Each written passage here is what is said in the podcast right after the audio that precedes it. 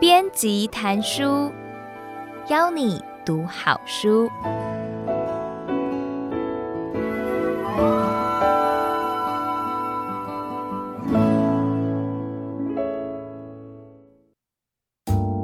您好，欢迎收听爱播听书 FM 制作的书斋音频编辑谈书。我是三彩文化副总编辑郭梅珍，将为您挑选值得阅读的好书，让您在短短的时间内聆听一本好书的精华。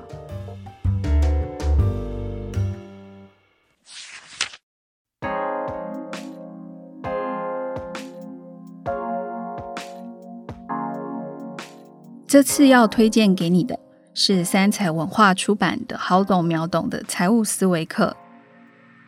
本书特色是透过二十四堂课，把财报用浅显易懂的文字和生活化的案例或故事帮助理解。书中不讲复杂的公式，而是将重点放在报表结构的背后意义。加上每堂课都有练习，能让大家反复思考，就算从来没碰过财务报表，也都能懂。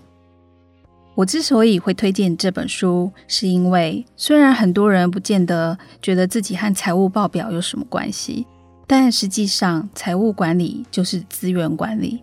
你必须要懂得用财报逻辑思考，才能真正有效地管理你的资源。无论是公司的经营，或者是投资理财，甚至是你的人生，我们都需要学习怎么省、怎么花、怎么赚。本书作者郝旭烈。好哥过去曾在台积电淡马锡担任财务高阶主管，也是许多知名企业的财务顾问与讲师。目前是大雅创投公司的执行合伙人。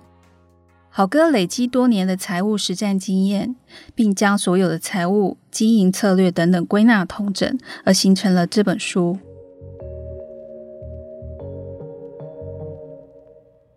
接着分三个部分来介绍这本书。分别是够不够钱、赚不赚钱、值不值钱，你一定也很有兴趣吧？这些分别是财报三表、现金流量表、损益表、资产负债表的终极目标。作者好哥他把钱用水来比喻，我觉得可以让你更能理解。他提到，我们需要拥有水才能活得下。所以水够不够是攸关生存的事，而现金流量表就是要看够不够钱。但喝水不能只是一时，还需要确保持续有水喝才能够活得久。所以要找到水源地，也就是我们要赚钱去创造收入。而损益表就是要看赚不赚钱。最后还要居安思危，最好能盖一个水库，把水存起来，才能够活得好。而资产负债表要看的就是值不值钱这件事情，这也是一个好哥把财报三表用一个水来做比喻，我觉得非常的让大家清楚理解的部分。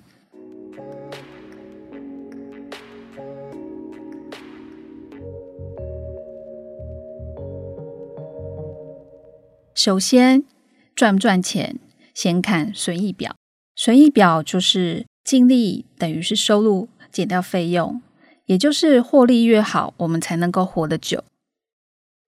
那关于收入这件事情，可以跟你分享一下，像是收入越大一定越好吗？或者是收入也分好坏吗？这边有一个举例哦，两家公司，A 公司今年的收入是一千万元，净利是十万元，而 B 公司收入一百万元，而净利是十万元。你觉得哪家公司比较厉害呢？虽然明显的是 A 公司的收入比较高，但是其实 B 的获利更高。B 公司应该是比较厉害。你答对了吗？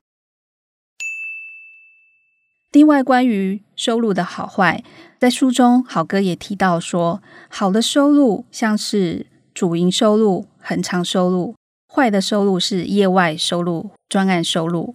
主营收入其实，如果以咖啡店来做举例的话，咖啡店主要卖的就是咖啡。那业外的收入的话，可能是他把咖啡店做出租，或者是办演讲，这些都属于是业外的收入。不过，好哥他也在书中提醒到说，关于主营跟业外收入的分类，有时候在股票你在投资的时候也是值得注意的。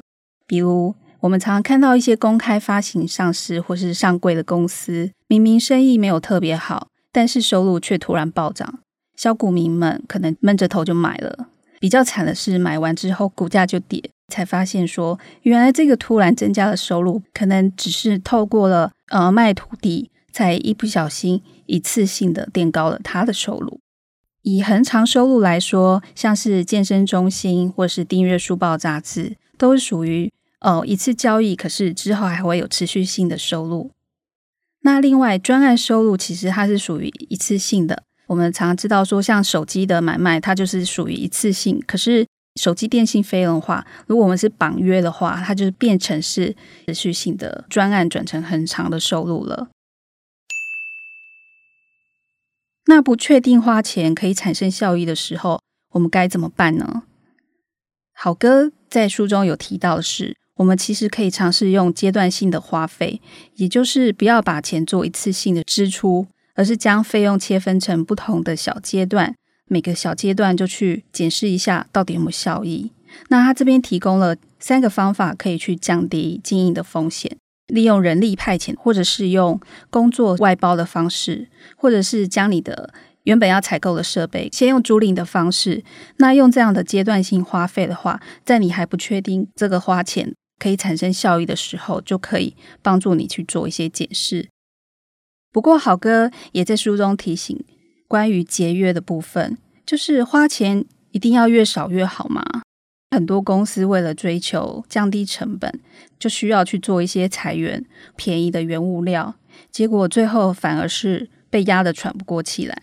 因为其实最终成本的降低是有极限的，如果一味的降低成本，损害到品质，可能影响到客户的满意度。好哥在书里面有提到了成本管理的两个天条。该少的成本不能要，该要的成本不能少。意思就是要把这两个同时认真思考，才能真正兼顾满足客户需求与提升公司的价值。那当中，其实好哥也在书中特别提醒了，有三种不能乱砍的成本，分别是品牌的建立、技术的研发，还有人力资源的部分。品牌建立因为是抢占心智空间，这是没有办法用成本砍掉之后就有办法去建立的。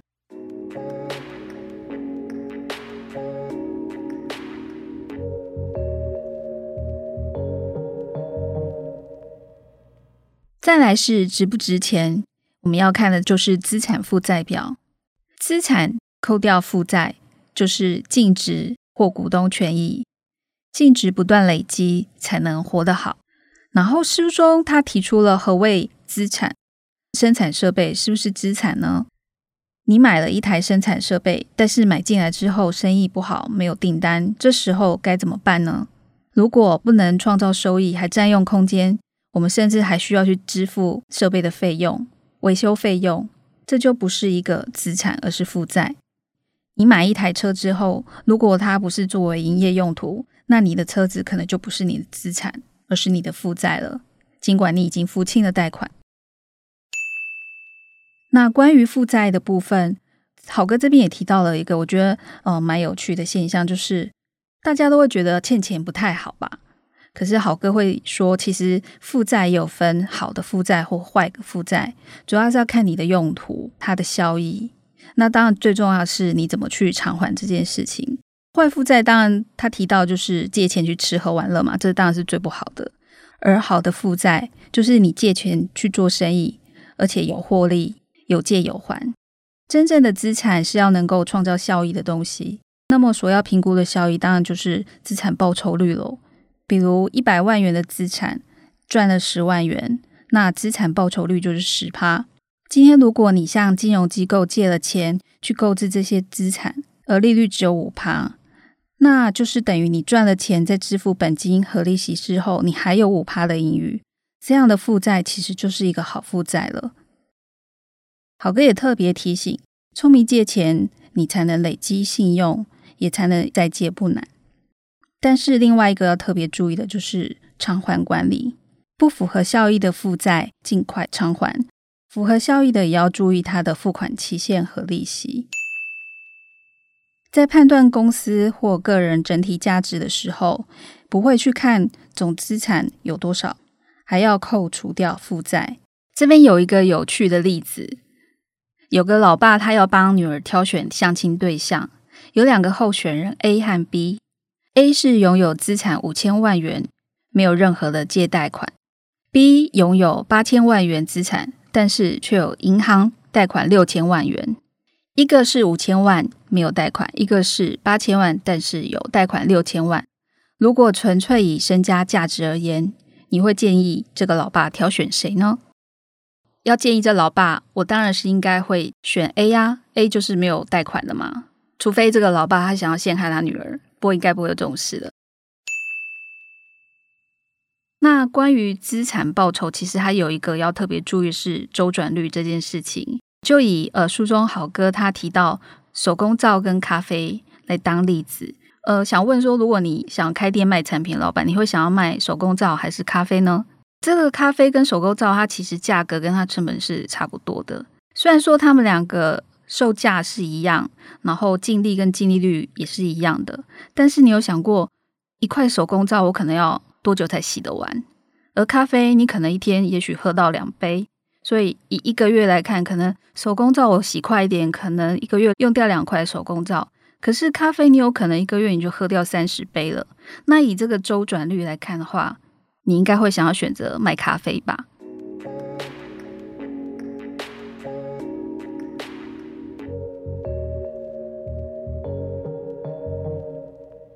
第三个，够不够钱？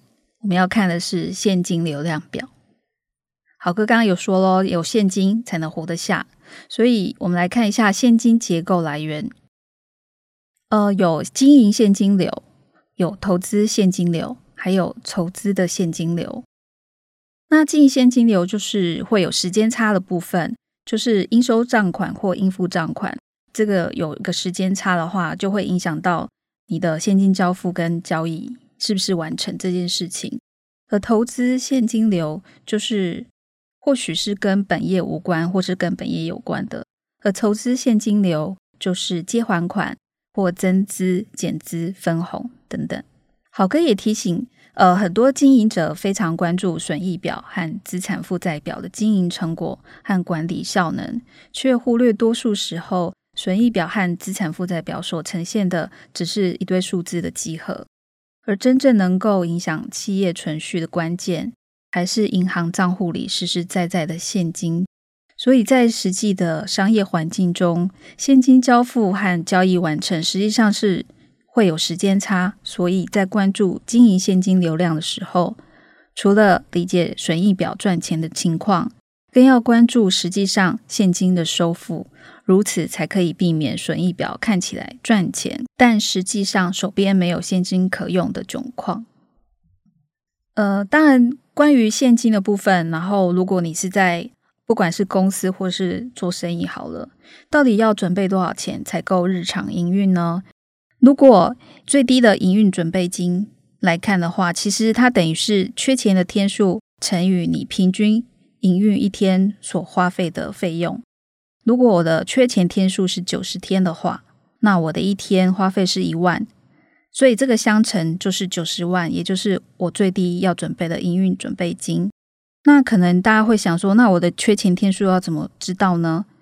如果以生意周期来看的话，生意周期是存货周转天数加上应收账款天数。存货周转天数如果是六十天的话，应收账款是三十天的话，这相加就是生意周期九十天，再扣掉应付账款需要的天数，其实就是等于缺钱的天数了。关于管理最低营运资金的部分，好哥有建议，在流程的改善、还有费用的节约、还有资金的控管，如果相关的像是让存货卖快一点，应收款回收效率高一点，应付账款合理的拉长时间，这样的改善流程的方式，都可以帮助我们去管理我们的最低营运资金。然后如果你要降低每天的营运花费的话，其实也都会节省费用。缺钱天数如果是十天的话，也建议保留二十到三十天的水准，多一点弹性，让现金不足时能做准备。这就是豪哥所谓的资金控管部分。关于现金体检的部分，可能有人会想说，这些财务报表会不会造假？其实，就企业的角度来看，如果需要外部资金的投入，就必须要呈现自己的本业或是经营的现金流量是安全无虞的。如果现金来源并非经营而来，公司就有可能把这些现金流入做不正当的重新归类，让外部投资人或是借款人误以为大部分现金来自于健康的经营管理。而这些，也就是投资人要特别注意的投资风险。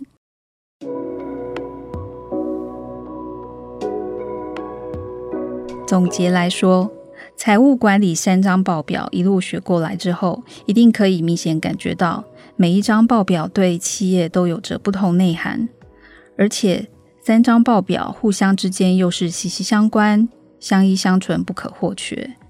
如同好哥在书中的总结。现金流量表是现金进出的情况。一个企业必须要有现金这个重要的资源，才能够活得下。而现金流量表协助观察的，就是随时看自己够不够钱，提升自身的现金管理能力。而损益表是看待公司获利情况。一个公司必须要能够持续不断获利，才能够活得久。所以说，赚不赚钱就是损益表最重要显现的意义。提醒企业的就是要强化自己的生产销售能力。最后，资产负债表就是持续不断检视公司价值，又或者是说公司的净资产或净值。唯有当企业净值越高的时候，才能够真正活得好，也才能显现出企业到底值不值钱。这三张报表。可以说是企业健康检查指标。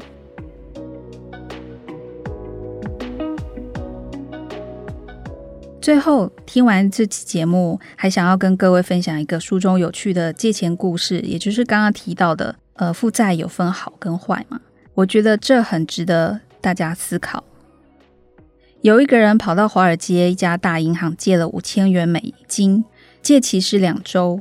这时候，银行经理告诉他，银行贷款必须要抵押。这位仁兄就问说：“那停在门口的那辆劳斯莱斯做抵押可以吗？”行员说：“当然可以。”然后很开心的把车停在车库里，借给他五千元。两周后，这个人来还钱，利息共十五元。行员突然发现，这个人账上竟然有几千万，原来他是个不折不扣的富豪。接着，行员就怀疑的问他：“先生，你有这么多钱，为什么还要借钱呢？”这位富豪微笑着说：“花十五元美金就可以停两个礼拜的停车场，这在华尔街可是永远找不到的。你说这是不是非常聪明的借钱方式呢？”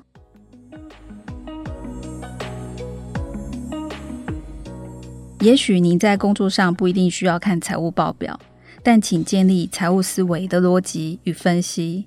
运用在您的工作决策、投资理财或是人生财务管理，都将有一定的帮助。我是三彩文化副总编辑梅珍，祝你能够因为有效管理资源而踏上财务自由的道路。希望下次有机会还能为您说书。编辑谈书，感谢你的收听，下次见。